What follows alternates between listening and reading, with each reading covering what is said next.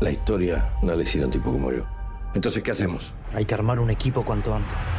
Tenemos cinco meses para presentar prueba irrefutable contra nueve comandantes. A mí me torturaron, a mí me secuestraron. Vamos a darles a los militares lo que ellos no les dieron a sus víctimas. Un juicio justo. ¿Usted cree que va a ganar ese juicio? ¿Usted cree que las juntas hicieron lo correcto? ¿Es cierto que recibieron amenazas? Yo prefiero no darle mucha trascendencia a eso. Acá se trata de lo que el país necesita, respeto y justicia. Esta es nuestra oportunidad. Quizás sea la última. A todos y bienvenidos a un nuevo capítulo de Entre Pochoclos. No puedo con el auricular, perdón. Onda. Hola, esta es la primera vez que estamos grabando en persona, es muy raro esto. Tipo face to face. Face to Como face. pensamos que iba a ser entre pochoclos. Literal. Tipo dijimos, bueno, vamos a arrancar juntas y después, si no sale, nos vamos, tipo cada una por su lado. si no tenemos tiempo porque vivimos muy lejos. Sí. Y eh, igual se nos re facilitó online. Sí. Tengo que decir que me gusta, a mí me re gusta, tipo, llegar a la oficina, prender la cámara y no tener que ir hasta Está bueno, lado. está bueno. Estuvimos un rato con todo esto. hasta que lo hicimos. Como si no estuviéramos todas las semanas, tipo, che, te escucho bien, me escuchas del micrófono, sí, a ver, golpealo, a ver, hablar. a ver, conectar los auriculares. Pero nada, esto va a ser más fácil para la Cami que edita. Y nada, díganos si les gusta esto. Hola. no, hola. Eh, pero nada, vamos a hacer un episodio muy, muy esperado. Muy Argentina esperado. 1985. Una película muy esperada. Sí. Yo nomás no soy del cine nacional. No es que no soy del cine nacional. Voy, a, Sino- cont- voy a hacer un rant. Es momento, ya está. Ya empezás, Camila. Sé que todos sus ojos es una película muy famosa porque ganó el Oscar. My number one. tu número uno. Yo la quería ver cuando estaba nominada para el Oscar. Me gusta cómo te miras. Yo me miro a cámara, chicos, perdón, soy de Libra. Eh, era una película muy esperada. Mis papás la vieron, yo tenía 12 años. ¿Qué Puede ser. 10 años. Sí, sí, 12, sí, puede ser. 11, 12 años. Y me dijeron, sos muy chica para esta película, no la puedes ver. Y, Y sí, nunca más la vi. Tipo, nunca más tuve oportunidad de sentarme a verla. Y no sé si está en alguna plataforma. creo que no. Creo que no, porque imaginaría que debería estar en Netflix tal vez, pero como Mm. Netflix fue limpiando muchas cosas. Y Prime, y mi papá un día dejó de pagar Prime y nunca más volvió. Y yo tipo, por favor, pa, quiero ver Doctor House. Y no lo estoy pagando. Es que creo Papá, si está todos- escuchando esto, probablemente lo está escuchando, papá, págame Prime. págame Prime Video, por favor. Y es que creo que todos nos vamos a terminar liberando de todo menos de HBO Max. Prime Video está muy bueno. Eh, si alguna plataforma nos quiere sponsorear, Hola. yo corto Si no esta son parte. HBO Max, igual Eh, también Esta parte la cortamos del episodio, no es problema. Em, pero sí. Pero bueno, a mí me gustó mucho esa película. ¿Esta o esa? No, El secreto de sus ojos. Sí, Muchísimo. sí. Es Oscar Winner. Es Oscar Winner. Es muy Oscar Winner. Tipo, odio Parasite, así que lo dije mu- muchas veces esto, pero si Parasite pudo ganar mejor película, El secreto de sus ojos se lo merecía. Sí, bueno. Es que Parasite para mí fue tipo bisagra. Desde Parasite los Oscars dejaron de, de ser respetables. Y sí, fue forzadísimo eso. Porque además, tipo, después empezó la pandemia y hicieron el, los bochornos que hicieron, tipo, no darle nada a Promising a Woman. Vale, le dieron Best Screenplay y le dieron Mm, el Oscar a Nomadland. No, Marla.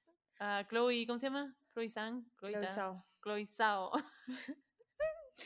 Había muchos, hay muchas Chloes. la La cancelaba. Chloe Zhao, que también Bueno. está cancelada en mi corazón por lo que le hizo a Eternals, pero bueno, Nada. Sin episode. irnos. Es de que es un episodio de los Oscars. Pero nada, Sí. vamos a hablar de Argentina 1985. Pero seguí con hablando- tu rant. No, bueno, Secretos de ojos nunca la vi por eso. Tipo, qué traumada. Y después hablando de tipo películas Oscar worthy de Argentina. Relatos salvajes. Ay, amo relatos salvajes, obvio. ¿Qué? Obvio que amo relatos salvajes. ¿Ah, más? ¿Relatos salvajes? Amo relatos salvajes. Ese tipo de La humor que a primera vez que me la vi, me quedé tipo, ¿eh? Y después me di cuenta que hacía tipo muchas jugadas alrededor de eso, tipo, filmame esto, Néstor. o, o el de, el, el primera escena, el tipo en el avión. Es que es como los Cada Simpsons, vez yo que- la odio. Yo, spoiler alert, vivo cerca del em, aeropuerto de Palomar. Sí. Cuando estaba habilitado, viajaban un montón de aviones para Y te acá. imaginabas Y yo eso. cada vez que escuchaba un avión cerca estaba tipo, mamá, es, no sé cómo se llamaba el tipo ese, Sí. Ale- Alex no sé cuánto, que le dice, no, la culpa es de tus papás, no tuya. Yo lo suelo hacer mucho con el coso de bombita. El de bombita, es yo, como yo me siento bombita cada vez que manejo, literalmente. No, pero a mí es el humor que a mí me, me atrapa, o sea, es mi tipo de humor. O sea, mi tipo de humor es Succession. es Modern Family, es Relatos Salvajes. Modern Family y Succession igual no tienen el mismo humor. no, pero las dos te reís de cosas en las que no te deberías estar riendo, ¿entendés? Obvio, sí. Ese es el tipo de humor que yo digo. Yo, a mí no me gusta el humor forzado, el humor de stand-up, el humor de tipo, hice un chiste y te tenés que reír de esto porque es gracioso. Es tipo, no, yo creo que digas algo muy de humor negro, muy cancelable y yo reírme de eso, ¿entendés? Sí. Ese sí, es mi tipo de humor. Sí. O tenemos que hacer un episodio de sitcoms. y para mí. Relatos Salvajes es Igual tiene el para. punto donde va tu mente. Cuando vos estás en ese punto de, de locura, que pase muy libriana, pero cuando vos estás muy enojada, cuando vos estás muy enojada, vos te imaginás tipo estrellando un avión, ¿entendés? Sí, ahí me gusta, pero hay algunos que no me gustan. Por ejemplo, la historia esa donde matan a uno. Tipo, hay unas historias que son muy acertadas y unas que es tipo. Buah, ¿qué es esto? Firmame esto, Néstor, es lo mejor que me pasó. Además, Sí. la actriz es tipo Amamos a Erika Rivas. top, top. Es Marielena, Fuseneco. Pero bueno, Relatos Salvajes me gusta. Y después, ¿qué más argentino hay? Tipo, destacable. El robo del siglo nunca la vi. A mí me gusta mucho Guacolda. Guacolda Nunca es la una- vi. ¿Nunca la viste? Yo la vi en el autocine de eh, El Rosedal. ¿Qué recuerdo? Qué antiguo. Qué antiguo lo que estoy diciendo. Se cayó el documento. Pero esa película es muy buena, muy buena. Miren Guacolda. Sí, yo. Especialmente si creen que los nazis vinieron a Argentina, miren Guacolda. ¿Por qué? Ahora spoileame. Te spoileo, bueno. Eh, Guacolda trata de. Son Natalia Oreiro y Peretti, pareja. Natalia Oreiro está embarazada y ya tiene una hija. Y viven juntos y tienen un. eh, y tienen en Bariloche un hotel. Y al hotel va Mengele, que es uno de los médicos nazis que se dijeron que vino a Argentina, tipo Sí. bancado por el gobierno, como ocultarse Sí. en el sur. Y ellos lo conocen, no sabiendo que él era un médico nazi, lo hospedan en su casa y él empieza a probar con el cuerpo de Natalia Oreiro y sus mellizos que estaban, tipo que ella estaba gestando, eh, y con su hija, y como que empieza a querer hacer lo que hacía como médico nazi, experimentando con la gente, pero con la gente del sur. Épica Wacolda. Todos a mirar Wacolda. Encima siento que es una película que no tiene tanto reconocimiento. Sí, hay que postearla. Sí. Esas películas que son así. Sí, después de esta muy famosa se hizo El robo del siglo, nunca la vi. Yo tampoco la vi. Para mí, además, el robo de sus, el robo de sus ojos. El, El secreto de sus ojos. Es que me estoy escuchando en el retorno, entonces estoy medio tarada cuando hablo. Así que si me escuchan medio tarada, no estoy en pedo. Solo me estoy escuchando a mí misma y estoy tipo. Oh, sí. Oh, sí. El secreto de sus ojos para mí fue un momento bisagra para los dos actores. Darín Sí. y Franchella. Sí. Entonces todo lo que hicieron después de ahí pueden hacer comedia o algo así, pero se los toman mucho más en serio, porque pueden Sí. ganar el Oscar. Onda, obviamente, sí. Sí. Em, no sé por qué dije eso. Entonces, para mí, tipo, todo lo que haga Franchella hoy en día me parece que está como más elevado en temas Es más crítica y respetable. tipo, claro. Más Es que antes era como el de casados con hijos, capaz. Claro. Era Ah, Pepe Argento. Al menos nosotras lo conocimos así. Sí, claro. Y pero era, si no era, le, le ponía a Franchella y hacía esos chistes Por asquerosos. eso, era como lo más, era como lo más popular que le conocías a él. Y el secreto de sus ojos llevó a todo el mundo para mí.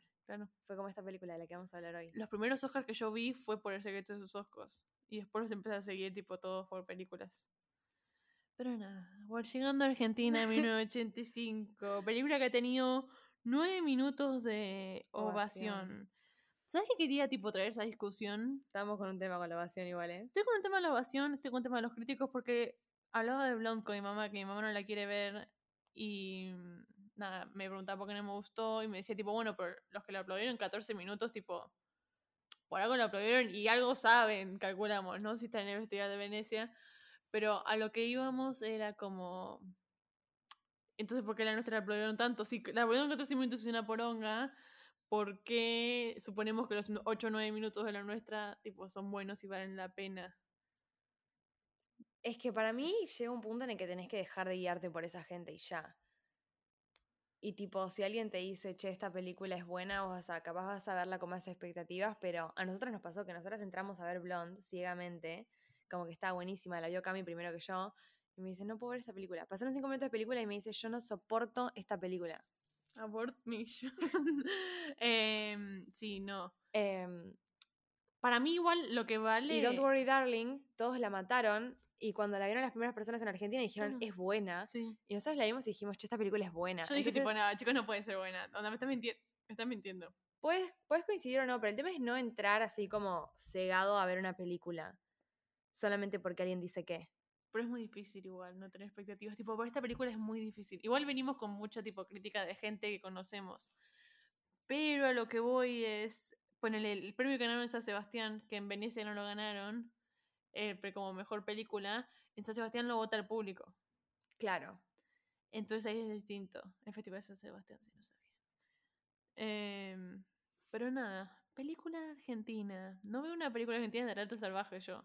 Eh, yo creo que no veo una película argentina con tanto fanatismo también, de relatos salvajes. Sí, sala llena. Chicos, lo que fue sacar la entrada. Saquen la entrada sacar- y con encima ya se estrenó tiempo. hace 10 días. Qué paja, 6 boludo, to 6, saquen- dos semanas, Sí, dos semanas. más o menos.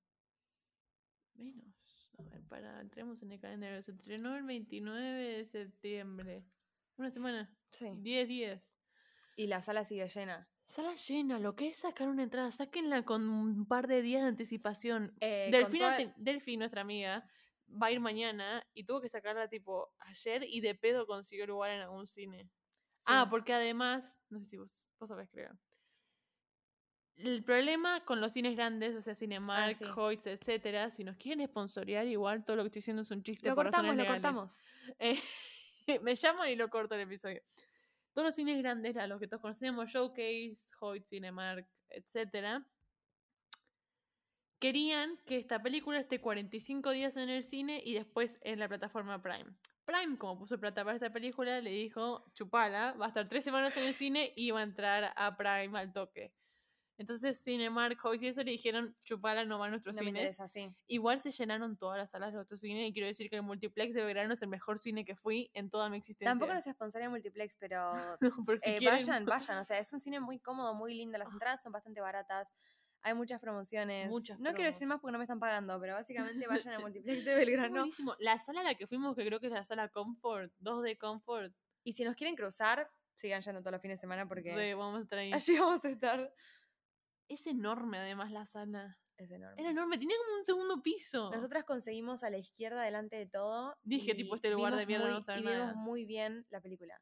Y también es algo para anotar, ¿no? O sea, los Lo cines que tanto que se quejan de que la gente no va. ¿Por qué no me hace una sala cómoda, una entrada que no esté por las nubes y me parece una cartelera pseudo variada, ¿no? Obvio. Lo único que yo hubiese hecho fue tipo el volumen. Igual siento que me está pasando eso en todos los. Quizás soy yo que estoy sorda, así que no, puedo yo comentar creo mucho en que eso. yo creo que nosotros a medida que va pasando el tiempo nos vamos acostumbrando a cosas como el IMAX y, y Nunca los fui al IMAX. sonidos. Bueno, guardate tu, tu virginidad de IMAX Para, para, Oppenheimer. para Oppenheimer. Eh, pero bueno, cine. Esta película se ve en el cine, La Concha del Pato. No esperen a que esté en Prime. Vayan al cine. Vayan al cine. No le den plata a las plataformas. Vayan al Multiplex, tienen el 2x1 con Club La Nación, Clarín, o sea, notan en el newsletter de Multiplex de WhatsApp y te llega un 2x1, así que no sean pajeros, vayan al cine. Em, Además es una película para ver en el cine. Sí, también sea, la están pasando, si de acá la de Zona mayoría. Oeste, la están pasando en la Universidad de La Matanza y vamos a volver a compartir el posteo donde Vamos se a está volver a viendo, compartir el posteo donde se está viendo, sí. Porque es muy importante. Yo, Sí. Después están los Atlas, que hay uno en Alcorta, uno en Pateburich, uno en Caballito, uno en Liniers. Los Atlas son más chicos. Multiplex es gigante. El de verano es gigante, boludo. Sí, Onda, son tres salas, pero tipo enormes. sí. Y como decías vos cuando nos fuimos ahí, tipo, hasta me pone contenta que le den plata a estos cines y poder descubrir estos cines. Porque ahora ya no quiero Recontra. volver al. A los otros, No, no, me No. interesan. no. Eh, así que nada, la verdad es que fue una muy buena experiencia, más allá que estamos adelante de todo, etcétera, etcétera. Eh, vayan a verla ahí. La pasamos súper bien eh, Sí. Fue disfrutable. y la película. Yo igual lo que tiene, me di cuenta. Si me ponías blonde en el cine, no me tiré blonde no porque mi problema con blonde fue el Many Gays. Pero volvimos siempre a lo mismo. Dune, Dune, Dune. como le digan. Dune no me gustó, pero yo le puedo dar tipo un 5 de 10 porque la vi en el cine. La experiencia de ir al cine me llena mejor. el alma. Y sí. Tipo, hay algo que tiene en el cine. Y vos me llevas a ver esa película a mi casa y me tengo que pegar un tiro porque son tipo dos horas. Eh, yo paja. creo que ya si me quería pegar un tiro a la media hora de Dune, no me quiero imaginar lo que debe haber sido verla en casa. Beso para todos los que vieron por HBO Max. Em, pero con Camilo hablábamos mucho también en el episodio de Batman, o sea, Batman, los superhéroes en general, es algo que a mí me fascina y yo, cuando hice el rewatch de, de Batman eh, por HBO Max, mm, me costó, o Oh. sea, son... Eh, Por ¿Por qué hacemos películas tan largas para, plata- para plataformas, chicos? Nadie las ve. Sí. Nadie quiere verlas. Es tipo, tenés No. el co- la ruedita de 15 segundos y le das, como no le das a nada en tu vida. Blonde era tipo, "Ah, que se termine esto es un espanto. Pero especialmente con las películas que te gustan y, como que te da fiaca verlas así, es un gran punto. Sí. Pero bueno. Todo esto para decir que tipo la experiencia del cine me llena el alma, así que cualquier cosa que vamos a ver me va a gustar. Pero esta me re gustó. Y tiene muchas cosas para destacar, pero no sé por dónde empezar. ¿Por ¿Dónde querés empezar? Yo voy a empezar por el vestuario, obvio. Por el vestuario. Mandale. Yo voy a empezar por el vestuario. El vestuario me pareció de lo más correcto que vi No en el si último tiempo. Que ver O a sea, la cámara o no. no sé. No sé. Después si nos ven, nos dicen si miramos a cámara o no. Ay, sí. Porque es como que está bueno, Pero no sabemos. es como raro. No sé el video va a quedar raro, todas de perfil o todas de frente. Pero bueno. Bueno, vemos. Eh, el vestuario fue de lo que más me gustó. Me gustó mucho la paleta de colores. Me gusta que esté tan en sincro con tipo la cinematografía en general de la película. Sí. Me parece que está ajustado al tiempo y espacio de una forma excelente. O sea, yo puedo imaginarme a mis papás en esa época usando esa ropa, usando esos uniformes para ir al colegio. eh, Sí. Pero además no hay, no hay tipo nada que, se, que salga del contexto, que generalmente pasa. Y pasa, vi- ¿viste con la frase pasa en las mejores familias? Pasa en las mejores productoras. A Game of Thrones se le sale algo de, de lugar, unas Nike aparecen por ahí. Entonces, nada, pasa en las mejores productoras también. Eh, así que nada, yo por mi parte un 10 de 10 verdaderamente al vestuario. No vi absolutamente nada que me haya molestado. em, maquillaje lo mismo, siento que estuvo muy bien. Peinado siento que estuvo muy, Muy bien. bien. Tipo, o sea, a Peter Lanzani lo raparon. Muy bien, chicos. La pelada de Peter Lanzani, The Residing Hairli- Hairline. Estoy muy Sí, sí, sí. preocupada por Peter Lanzani. Sí, ok. Después, eh, siguiendo en línea con todo lo que es producción, la fotografía de la película. Mm, El plano a la mandarina, el plano a la tostada, lo, lo mismo que decíamos en Don't Worry Darling, los, los planos a la comida, chicos, por favor, that's cinema. Eh, También me gustó mucho cómo muestran Buenos Aires y Argentina en general. sí, y no lo hacen tan pedante como lo suelen hacer en las películas, que es tipo verbanchero, y que como que siempre vemos lo mismo, y tipo, basta. Siempre el mismo drone shot de la casa rosada. We get it. Siempre, siempre Plaza de Mayo, una paloma, es tipo, po- estas escenas podrían haber sido un mail, chicos, basta, basta con esto. Es muy pedante el cine argentino en general, con esas cosas de, de- de- de ser tan repetitivos con algunos cameos, que bueno, qué sé yo, capaz alguien que viene a Nueva York dice, basta. de ser el mismo". Pero reinvéntense, me gustó, me gustó A mí me gustó, me gustó. Y me gustó como cuando mostraron las provincias y eso, tribunales, me gustó mucho el lugar de juicio, me gustó mucho las locations. Muchísimo las locations y encima el hecho de que eh, a nivel producción hayan ambientado los espacios tan bien que de vuelta no hay ni una parte de la ciudad que esté fuera del lugar, como que a vos te sumerge completamente en esa época. Eso es muy el importante. subte, el Pamelo yo estaba tipo, ¡ay, el subte! Como tenían cinco años. Esa es la de... El subte, la de... Sí. Eh, muy bueno. Los Muy autos, bueno. el taxi. No sé cómo hicieron eso, dónde grabaron, cómo lo hicieron. Me encantaría saber esos tips. La única escena que me quedó rara fue la de que explota el auto en la Casa Rosada. Una escena muy Sí, Nolan. No sé si lo habrán hecho de verdad. Pero esa escena me quedó como un poco descolocada de la filmografía en general. Eh, Eso fue raro. y lo que vos decís, la primera hora de película, cuando ellos van a recorrer las distintas provincias, Mm, eh, el tema de provincias está hermoso. está muy lindo. verdaderamente. Me y es, es una de las cosas que más me sorprendió de la película. Y que creo que a mí me ayuda. O sea, es un tema que estudiamos 74.200 veces en Sí. el colegio, en la facultad, etc. Pero es como que es muy gráfico cuando ellos apoyan el mapa de Argentina sobre la mesa y empiezan a poner los post-it de todos los centros clandestinos de detención en cada provincia, porque es como que te hace yo al menos nunca lo había eh, visto en un mapa y es como que te hace tipo graficar muy bien eh, Lo sistemático que era todo. lo sistemático que era, el organizado que estaba alrededor del país. No era tipo, ah, bueno, agarremos a este y ya. O como generalmente, tipo, bueno, pasa en Buenos Aires. Sí. Como que era un infierno que se vivía en El Buenos Aires. porteñismo que tenemos. Sí. Eh, ¿Podrán? Sí, a mí eso me gustó mucho. Eh, sí, estoy pensando que más de producción. Me gustó mucho. La dirección me gustó. Hubo un par de escenas que estuvieron raras. Lo único que no me gustó del todo, y quizás esto es algo personal, pero a los Oscars les encanta. La edición la vi muy cortada.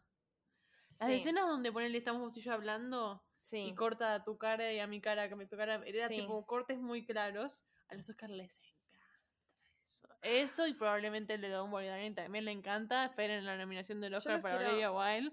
todos los haters. Em, Yo los quiero sentar a todos los Oscars a, a ver como un videito de cómo se hace un plano secuencial, a ver si no les gusta. sí, tipo, se me un tiro viendo euforia. sí. ¿Te imaginas? Más no deben entender nada. Y algo que me encanta, no tengo el- el- la palabra, como que no tengo la palabra puntualmente en este momento, pero es el recurso de cuando vamos caminando por la cama, con la cámara y vamos moviendo la cámara a medida que vamos caminando. ¿Me seguís? Sí, no sé cómo se llama. Tipo, no la cámara puesta en un punto estático. Eso está hecho todo al principio de la película y a mí me parece increíble y me encanta cuando hacen cosas... A ver, a mí lo que más me llamó de esta película, más allá del tema en general, es que nosotros vimos un montón de películas con respecto a la dictadura. Es un poco lo mismo que pasa para mí con el tema nazismo. Es como que, bueno, ya lo vimos mucho, lo vimos en muy buenas películas. ¿Qué me vas a traer De nuevo. de nuevo que a mí me haga ir al cine, eh, no por, a ver, lógicamente no porque el tema no sea importante, no porque no haya que volver a traerlo sobre la mesa y demás, sino el hecho de que en qué vas a hacer a nivel eh, guion innovador para que yo quiera ir a ver esta película nuevamente.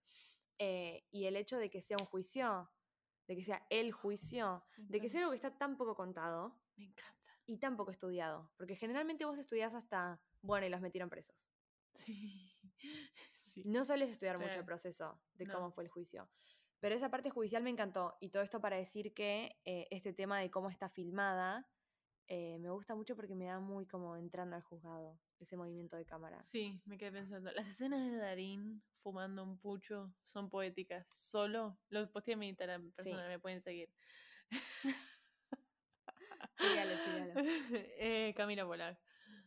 Me parecieron poéticas. Tipo, el chabón reflexionando sobre lo que sea que está reflexionando me pareció increíble. Tengo que usar esta mano si no me tapo. La fotografía, Sí, pero tipo, él sentado. fumando. fumando, cómo Sí. está él de cerca, la cámara no se mueve, no se edita. Mira, porque me pasa eso en las conversaciones, más que nada con la esposa. Sí. Y no es porque no me gustó mucho cómo actuó ella, sorry. Las actuaciones están flojas para mí. Quiero decir, mirando la cámara, que esta película es muy difícil de criticar. ¿Por qué? Porque es muy querida. Entonces, cualquier cosa que digo que no me gusta, estoy tipo. "Uh, Miramos a perdón, cámara para decir, Perdón. miramos a cámara para decir que vamos a Em. criticar algunas cosas, no nos odien por esto. No, ¿ok? chicos, somos, somos true. Onda, si querían otro tipo de mm, review, Nos hubiesen pagado, no mentira. se hubiesen pagado de Nos hubiesen una. pagado. Prime, págame. No, hubiesen ido a otro podcast. Ya saben a qué podcast pueden ir. Si quieren ir a un podcast que le digan lo que quieren escuchar. Sí. Em, nada, a ver, es una película que está buena, pero quiero aclarar que cualquier tipo de crítica no es contra la película, sino es una crítica como hicimos de cualquier otra película que nos haya gustado. Disclaimer out. Bueno, a mí la esposa no me gustó mucho cómo actuó, la esposa trasera, o sea, la esposa de Darín. Entonces, además de ver forzada la química entre ellos, que no la vi, para mí yo te dije, había mucha más química entre Moreno Campos, tipo Lanzani, Darín, que Darín esposa. Sí. Lanzani madre me vendió más que Darín esposa. Entonces la conversación entre ellos, además de que no me la creía, los planos estaban muy cortados. Estaban demasiado Tipo, no sé si te cortados. acordás la escena última cuando ella le dice estoy muy orgullosa de vos ahí en la terraza. No me gustó nada no, no, cómo está editado eso. Todas las escenas para mí que son en el departamento de él están feas editadas, Sí. están súper cortadas, te das cuenta de que capaz como que lo fueron, no sé cómo explicarlo, pero como que lo fueron pegando, como que Sí, queda fuera de contexto. Como Premier, como yo lo hago en Premier. Sí, no, pero como que bueno, este diálogo quedó bien, entonces vamos a poner esto con este que grabamos al otro día a las 4 de la tarde, el que grabamos a las 7 de la mañana el domingo. Como que parece un collage medio raro todo lo que está hecho en el departamento de él. Em, Sí. Y las actuaciones para mí están flojísimas. O sea, Vos Darín, me dijiste eso. A mí, Darín es Darín, Peter Lanzani me parece que está muy bien. yo lo que te eh, dije es, Darín es Flores Pugh en Don't Worry Darling. Entonces, tipo, no importa quién le pongan al lado. Es bueno. Sí, los va a opacar. Sí, pero también para mí veníamos en muchas películas en las que se decía mucho como que Darín actuaba de Darín.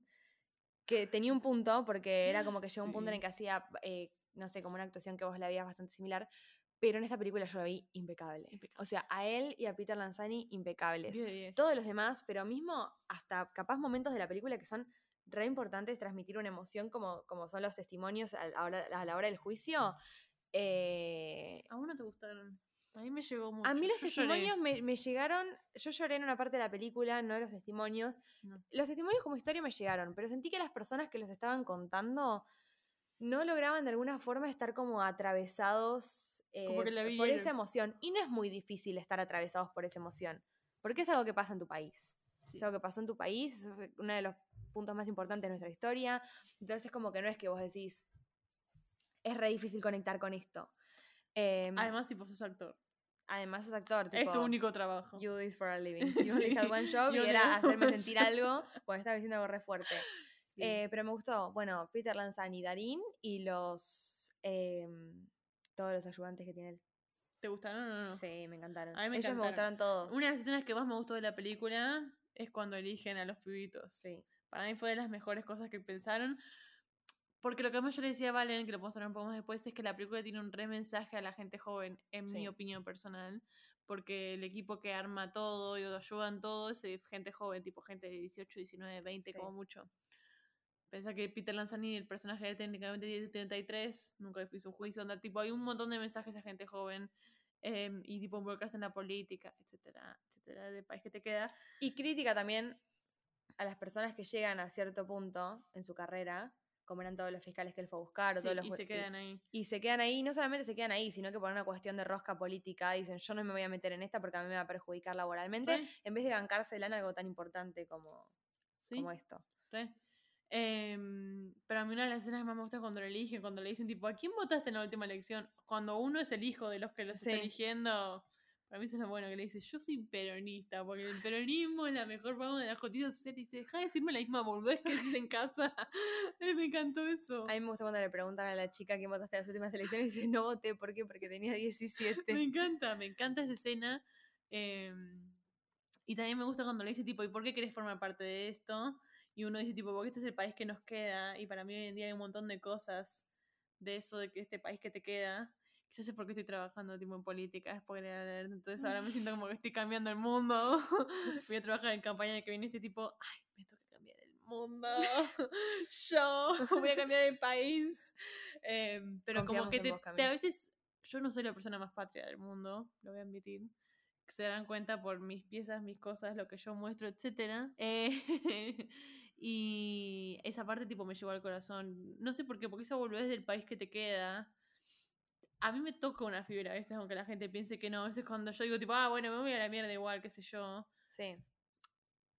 Yo creo que la gente cuando me escucha a mí que me quiero ir piensa que me quiero ir por el país que tengo, no me quiero ir por el país que tengo, me quiero ir por la experiencia de vivir afuera. También porque hay más oportunidades afuera, etcétera. Lo que, pero eso, esa idea del país que te queda, ellos hicieron esto porque este es el país que tipo nos dejan, es un montón. Es un montón.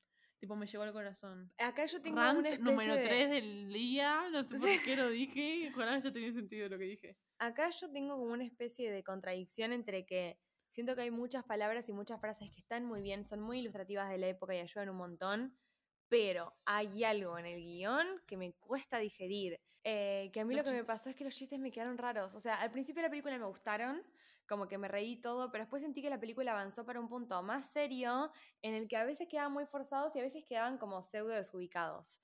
Eh, como que sentí que hubo un par de cosas en las que pero para que la gente entienda. cuando hacen las señas en el, Juzgado. en el juzgado quedan raros, eh, que Darín le hace la seña a uno de los militares y él se la devuelve. Mm. em, como que eso siento que no sé si está tan bueno.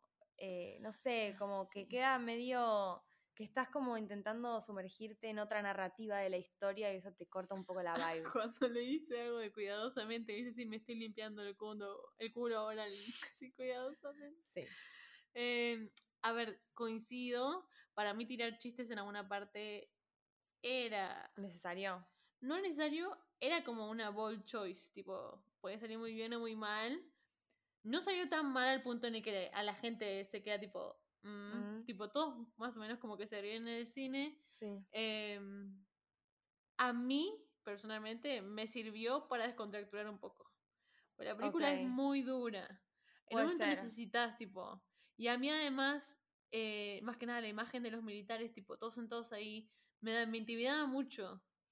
Y cuando le hace la señal, como A que corta me- un poco. A mí me intimida mucho hasta desde la primera escena ya que entran ellos al juzgado, esa escena es como que ya te pone la piel de gallina. ¿Sí? Es Re. muy fuerte. Pero capaz porque nosotros además lo vemos habiendo estudiado eh, la historia y como, lo- como que lo ves hoy en día y te pega de otra manera, porque es gente que no podés. No sé cómo, no sé cómo ponerlo en palabras, pero es como gente que no te podés imaginar humana. Sí, hizo como Es como, históricos. es un personaje histórico muy abstracto en nuestra mente. Y no pasó mucho tiempo. Esa es la, la, la Es como un locura. Hitler para nosotros. Es como un Hitler, claro. O sea, no, no, no te lo puedes imaginar. No. No, no, iba más hablando con mi papá y me contaban, y yo tipo, vos viviste en esta época. Claro, de escuchar historias de mis papás, de mis abuelos, de toda mi familia, de que te cuentan cosas y vos quedás como en shock de, de, te de todo eso. Eh, no, sí, coincido. Y, me, y me, esa, esa escena, ponerle, me bajó un poco a tierra. O ponerle que el otro estaba tipo re nervioso. No sé, los chistes a mí no me disgustaron tanto. Me gustaron. eh, me gustaron, pero no hay. me- pero, pero como que tienen mejor landing en la primera mitad de la película que en la segunda mitad de la película. Puede ser. Tipo, en la primera mitad de la película todos se ríen. En la segunda mitad de la película, no todos. Ok. ¿Se entiende? Sí, sí, sí, sí, sí. Es Como lo que, me pasa a mí. Claro, es más raro. Sí. Después. ¿Qué más iba a hablar? Peter Lanzani le tocó volver a decir un 10 de 10. Sí. Me sorprendió, porque de vuelta, al lado de Darín es como actuar al lado de Florence Pugh en Don't Worry Darling. Tipo, tenés que poder. Y está a la par. Está a la par. Está a la par. Ah, eso iba a decir. Por eso saqué Peter Lanzani. La escena de Peter Lanzani, que es como una escena un poco larga, donde él piensa que van a meter una bomba, tipo que hay una bomba, viste que está mirando el coso y qué sé yo, y qué Sí. sé yo. Él habla con la cara. A mí el actor que me habla con la cara sin decir nada me encanta. Bueno, eso es lo que me pasó a mí con muchos de los actores. Como te digo, sacando a, a Peter y sacando eh, a Ricardo Darín. El hecho de que yo, y esto me pasa igual en un montón de películas argentinas, siento que todas las actuaciones con la cara y con los diálogos son muy poco orgánicas. O sea, yo siempre siento que el actor, o sea, como que, no sé si generalizar, pero siempre siento que hay muchos actores que parece que están pasando letra. Sí. O sea, que parece que están como diciendo las cosas así, mirándose fijo, tipo, "Mm, bueno, practicamos y, y- y seguimos, Sí. y a ver, bueno, no tengo que caminar para allá. Como que siento que, que pasa mucho eso en mucho del cine argentino. Eh, lo que sí valoro un montón es que no se hayan puteado tanto, porque hay algo que tiene el cine argentino que es una puteada atrás de la otra, que a mí siempre me da raro en los diálogos, entonces Sí. valoro mucho que no lo hayan hecho. Sí. Sí, coincido con ella. A mí no me gusta cuando potea mucho porque es tipo, güey, ¿qué tan argentino vas a ser? Tipo, ya entendí que decís boludo y mierda cada tres segundos, ya está. Sí, Ya está. sí. Eh, pero sí. Que además tampoco es como habla todo el mundo acá. Es que yo con O eso. sea, no, no es que eso, con eso tengo un gran punto, porque tipo, no es que todos somos tan mal educados y tan mal hablados. Eran un asco. Eh, no, a ver, lo que yo tengo. Tengo opiniones encontradas porque coincido con vos en que algunos parece que están pasando letra de los testigos. No, y la mujer, para mí. La- para mí la eh, mujer Para mí la mujer es, es, es No muy. Para mí no me dio nada. No me dio nada. No, pero además no me dio nada desde ya cómo está guionada ella. No, no me O sea, el hecho de que nunca la ves tipo llorando, asustada. Onda, tu marido va a meter presos a los militares, dale, hace algo. Ah, sí, las amenazas llamó 80 veces por día, yo me tiene cansada. También eso es lo que él lo trae a, tier- a tierra, me parece, como personaje, pero a mí los testigos, si la veo hoy más fría de cabeza, quizás comparto con vos, pero yo me llegó mucho, tipo, no sé, no sé por qué, me tocó una fibra en el corazón que me hizo llorar. Yo no soy de llorar con películas. I'm not that kind of girl. Yo lloro un montón con las películas. Y esta parte, tipo, boludo, me mató. A mí ese testigo, esa, testamento, igual, sí. esa declaración, tenía todo lo de derecho. Esa declaración a mí me mató. Me llevó una fibra en el corazón. Igual me puse a llorar con el que dijo el 31 de diciembre, brindar por... Fue más lo que dijeron que cómo lo actuaron. Claro, es que Entonces para mí capaz es lo que eso. digo es, si yo Pero- la veo en frío, comparto con vos. Es que para mí es eso, o sea, lo que dicen es emocionante, pero para mí no hay mucha interpretación. Sí, Y además, hasta capaz ahí me podías meter a actores mejores, con más conocidos, Eso, hacer todos apariciones. actores nuevos. todos actores nuevos. Algo no que es raro también en el cine argentino, no porque siempre tan pasamos... parecidos son. No, no son parecidos. Tipo, el equipo de él, que eran todos jóvenes. O sea, Videla, foto- Videla es igual. Videla es igual. Pero para mí hay como una especie de libro de gente que se parece a Videla para las películas. Porque no puede ser que haya tanta gente. O sea, no puede ser que siempre que se interpreta a Videla es tipo Videla. Es impresionante. O sea, no, no- es como que no hay. No, no, no sé cómo hacen. Darín no se Eh, parece a la persona que interpreta. No, pero Peter Darín está ahí porque es está Darín. igual. Si no estaba Darín, no le iba a ver nada de la película. Y puede ser. Además puso plata él, plata el hijo. Plata el hijo, yo esperaba verlo. Necesito saber cómo quedó una película seleccionada para el Festival de Venecia. ¿Quién la pone ahí? Darín. Chino Darín, te amamos. Ojalá hubieses aparecido en esta película. En todos los sentidos. En todos los sentidos. Eh, para mí tendría que haber aparecido. Para mí hubiese sido él, Nico Franchella, hubiesen sido buenos testigos. Sí, pero me parece que en los testigos se, se pusieron más la idea de que sean parecidos. Y en donde no pusieron eso fue en los pibitos y que los pibitos parezcan pibi- más pibitos de lo que eran en realidad, me parece. No busqué info de esto, quizás tenían esa edad, pero em, Sí, cuando veías las fotos no eran muy parecidos y tenían unos 30 en las fotos. claro. Pero me gustó, de vuelta, me gustó el mensaje que da la gente joven, si los buscaron tipo hasta más jóvenes. Sí. Me gustó mucho eso. Pero sí, quizás, como te digo, si veo hoy la película en frío, capaz comparto lo que vos decís. Eh, hoy no la vi en frío, tipo, hoy me tocó una fibra en el corazón. Ya la segunda vez que la ves, tipo, ya escuché este testimonio, ya está. Y te juro que me sorprendió para bien. Era un poco de lo que hablábamos cuando hablábamos de Blondie. Yo decía como ese, esa especie de intento barato de copiar el cine europeo, particularmente el cine francés y qué sé yo. No sé cómo explicar el hecho de que esta película es un cine muy argentino, tiene una impronta muy fuerte de cine argentino y es como igual de impactante que cuando ves una película de este tipo producida por Hollywood. Sí, O sea, no sé si es el hecho de que hay una productora fuerte atrás o hay mucha plata para hacer la película, o el hecho de que verdaderamente está muy bien lograda con pocos recursos. para mí es todo. Para vos es todo. Para mí tenía mucha plata y gente que sabe hacer lo que hace. Porque puedes tener mucha plata y contratar a Andrew Dominic y no te va a salir bien.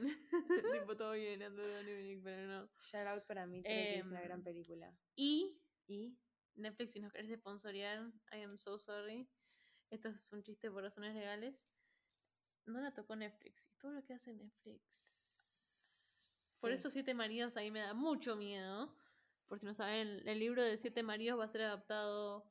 eh, la plata la va a poner Netflix para la adaptación. Y a mí eso me da mucho miedo. Sí. Mucho miedo porque todo lo que toca Netflix lo arruina. especialmente en los últimos años. Sí. Y todo lo que toca Prime barra HBO Max sale bien. Especialmente HBO Max. especialmente HBO Max, pero Prime también tiene bastante buenas cosas, tipo Fleabag. Ahora no se me ocurre ninguna, pero Fleabag, The Summer I Turned Pretty, tipo todas esas cosas que fueron tipo súper conocidas. Sí. Em, y para mí eso tiene mucho que ver. Eh, pero por el simple hecho de que tipo, no es que odio a Netflix, sino que para mí tipo me di cuenta que el tipo el patrón en el último tiempo es que todo lo que toca Netflix lo hace mal. Tipo The Irishman. The para mí, The Irishman en adelante se cayó. Sí. Se cayó mucho como productora. Pero mm, sí, es un cine muy argentino de vuelta. Yo nunca fui al cine a ver una película argentina y ahora quiero ver todas las películas argentinas en el cine. Me parece que pierde la gracia eso de verla en casa. Eh, porque hay como una. Es decir, como una impronta argentina que la ves más en la pantalla grande. Y otra, cosa, otra impresión que me dio, ahora que decís esto de verla en casa, es que es también en el último tiempo una de las películas que veo que tiene tan buen manejo del tiempo. El timing de la película es perfecto. La primera, o sea, como que todo lo que sucede en la película es muy orgánico. No, no te cuesta. Eh, no decís tipo, uy, ¿cuándo vamos a terminar con el juicio? Que, que es algo que suele pasar en las películas, más ahora que todos quieren hacer películas de tres horas. Sí, La primera hora de esta película es excelente. excelente. Tipo, cómo corta exactamente la hora, después arranca el juicio, eh, cómo se desarrolla el juicio, cómo termina el juicio, que para mí tendría que haber terminado la película. Sí, eso iba a decir. Para mí todo lo que es el juicio está muy bien timeado, más que nada porque los juicios son tediosos, largos. La parte de los testigos para mí está muy bien editada. Como critiqué la edición de algunas escenas, no me cancelen. Esta escena de, de los testigos, de los pibitos eh, entrevistándose, está muy bien editada, están bien en tiempo. Ahí cae el chiste de los pibes esos. Cae la emoción bien en los testigos porque están tipo cortados en el momento exacto. Sí. Em, pero lo que decíamos antes de, de grabar, y para mí tiene razón, es, para mí tendría que haber terminado en el nunca más la película por el tema sentimental y emocional y, Y, especial. y por una total- cuestión de épica, estás en el pic de la película, Sí. cortala. Y porque después no pasa nada, tipo que vos digas, wow, qué escenaza del carajo. Em, y lo que decíamos es que nos hubiese gustado que ese tiempo lo hubiesen usado antes para mostrar algún testimonio de los militares, porque hubiese sido tipo... Sí. Son como figuras que parecen cuadros que están ahí. Me hubiese gustado verlos hablar, ver qué decían, que... Sí, lo buscan en YouTube, pero tipo ni ganas. Me hubiese gustado verlo en la película.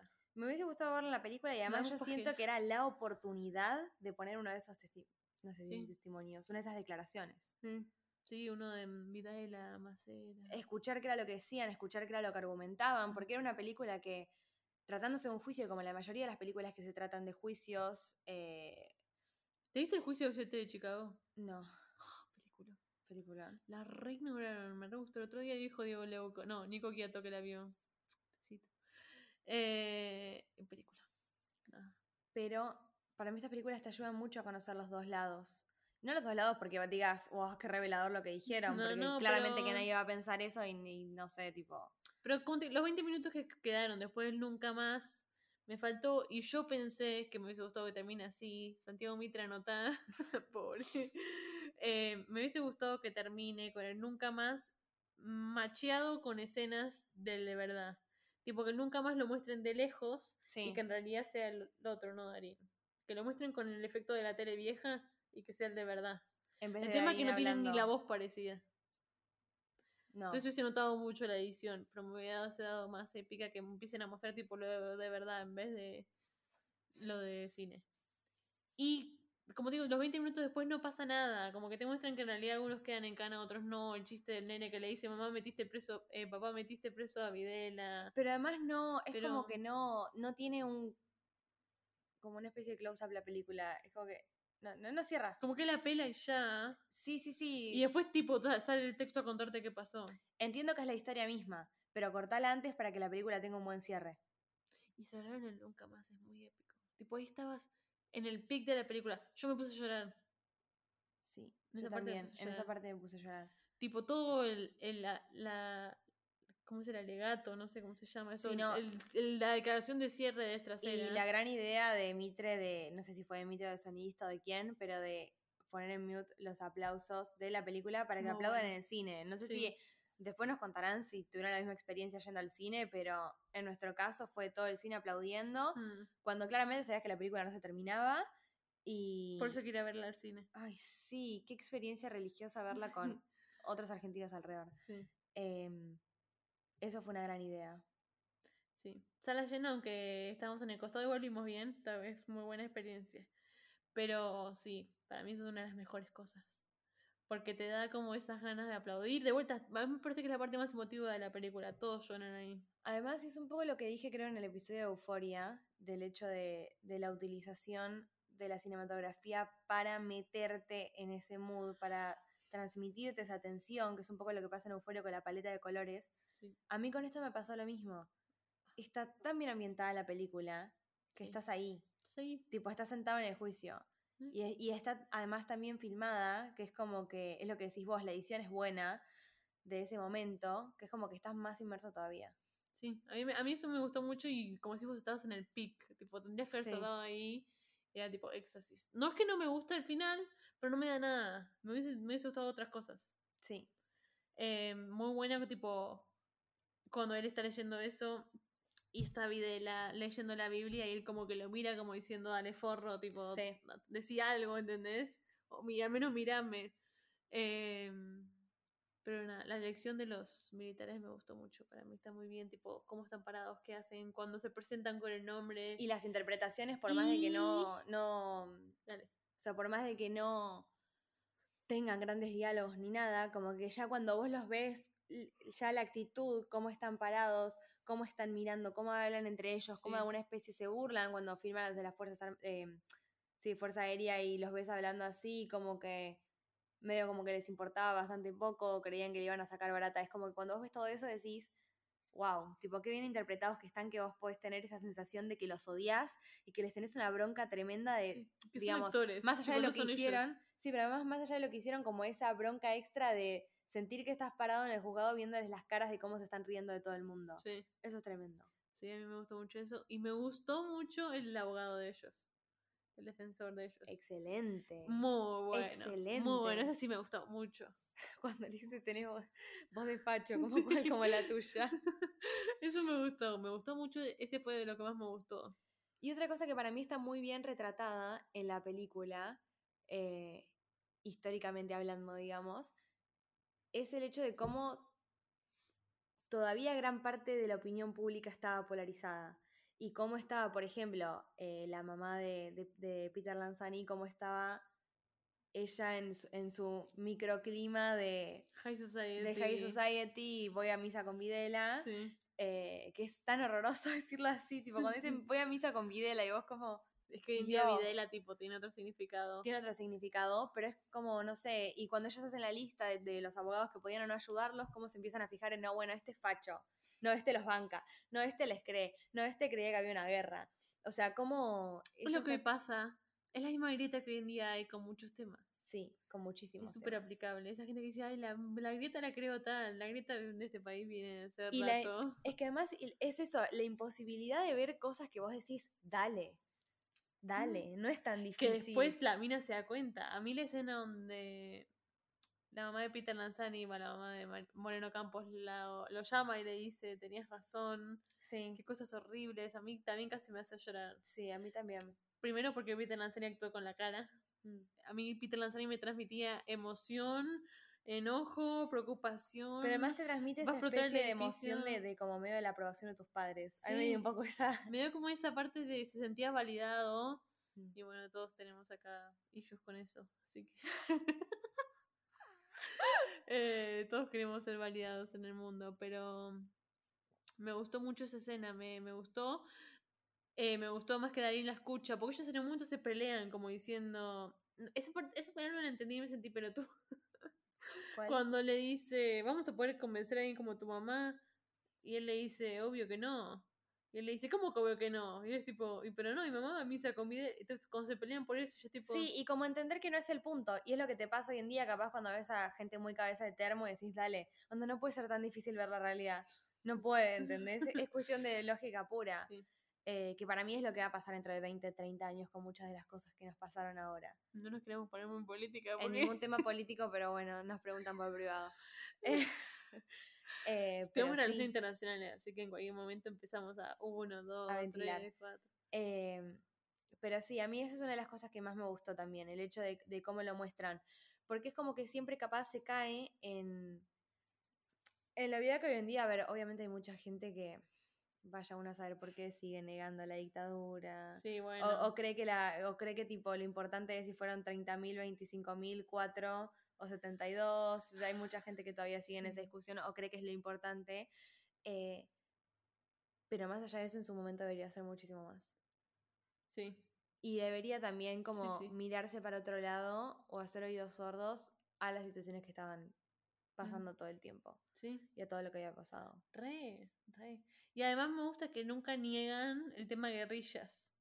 Porque los militares están tipo, ah, bueno, pero esto era defensa por las guerrillas. Y nunca se niega el tema guerrillas. Que no sé cómo se trató y no sé cómo se juzgó, pero lo que digo, estos tipos tenían que el es algo que nunca derecho pasó de ser en el Estado. cine, que es el, algo que nunca pasó en el cine tampoco para mí. No, nunca. El Siempre es tipo, no lo único que hace, lo- el único que hace cosas es el Estado. Sí, Bueno, pero ¿por qué? sí. No justifico nada, obviamente, pero lo que digo es también hay que nombrar el papel de las guerrillas como un factor importante en todo lo que pasó, qué sé yo, es parte. Obvio que son parte. Y, es- para mí está nombrado lo justo y lo necesario porque no tiene que sacarse el foco de que lo que la película viene a contar es el juicio. Y que lo importante de la película es el juicio, cómo se desarrolló y los testimonios que escuchamos. Re. Re, esto no está como. Por eso Pero creo que nos faltó tanto el testimonio de los militares. Sí, Porque era como que era, era algo muy esencial para la película. sí. Muy esencial. Y para mí esta película está muy bien hecha para gente que no sabe mucho, más que Re. la básica de los desaparecidos, la dictadura, Videla. Em, y me hubiese gustado, y tipo se entiende mucho, pero me parece que nadie entiende tipo la maldad, o no la maldad, sino como La organización que había en ese sistema. la organización y el papel que tenían ellos Sí. en eso. No lo entendés si no, si no los ves hablar. Eso y también que los testimonios cuentan permanentemente el hecho de cómo la policía se les reía en la cara, eh, cuando los torturaban, etcétera, etcétera. Es como que todo eso también es muy interesante y yo Mm. capaz tampoco lo había escuchado tanto. A ver, de vuelta, no estudiando, sino en películas Sí, y sí, demás. Creo que además todos vimos las mismas películas hasta, hasta ahora, Estiro la noche y los lápices. Sí.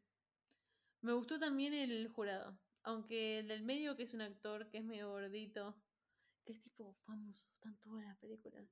Están todas las Eh, películas. no se parece al actor de verdad, me gustó mucho todos. Tipo, me transmitían como, como que no podían transmitir mucha emoción porque serán el jurado, pero vos veías como cuando escuchaban el testimonio Es que no. les movía una Es que no puedes imaginarte el trabajo más difícil que es en ese momento. No.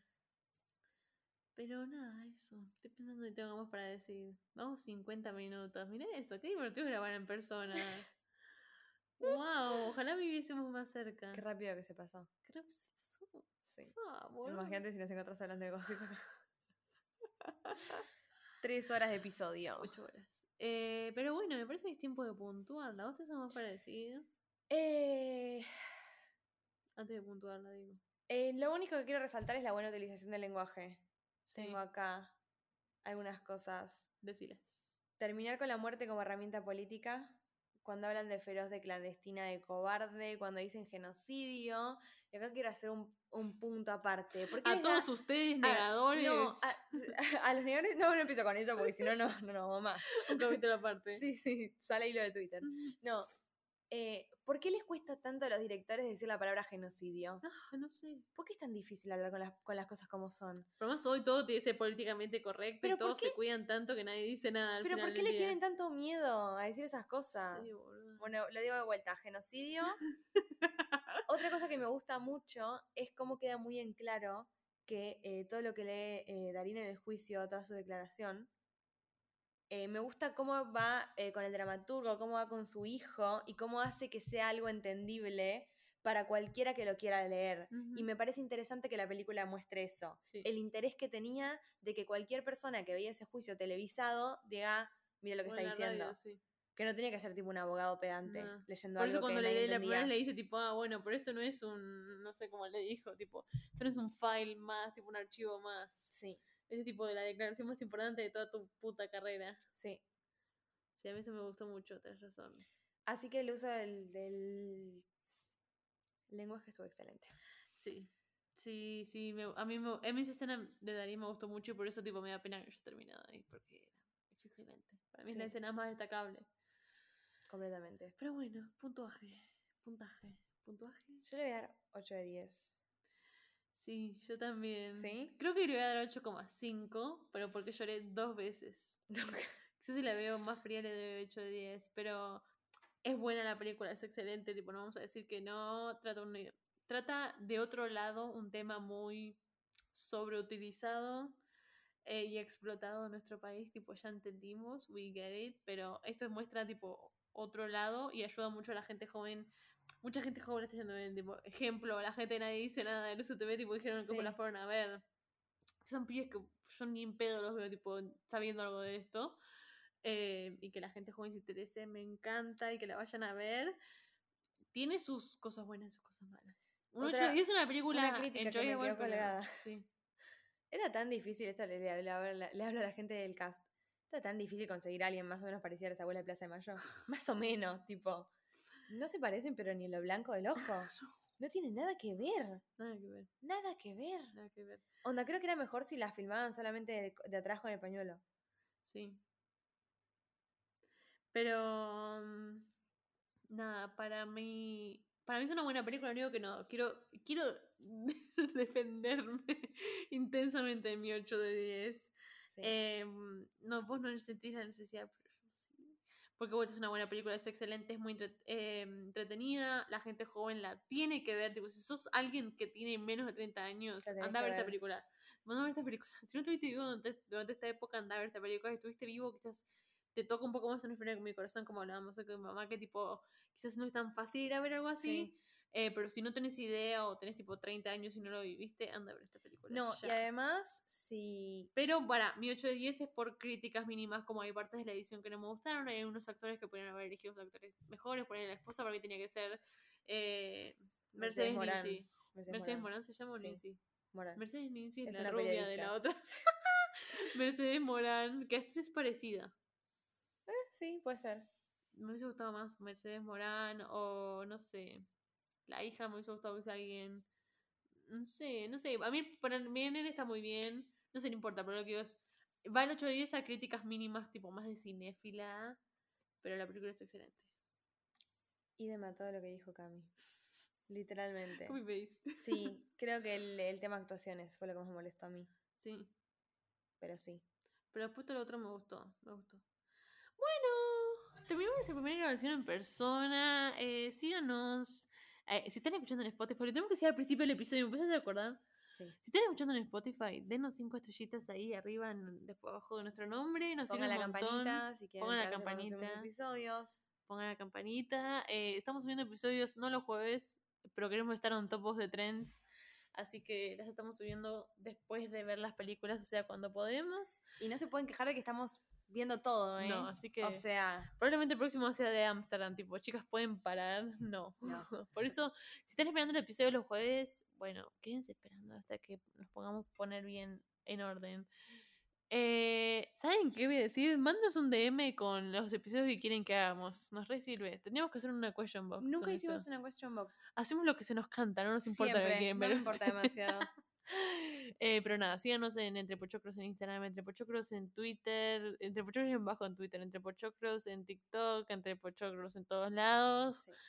Eh, y nada, nos vemos la próxima. Adiós. Adiós.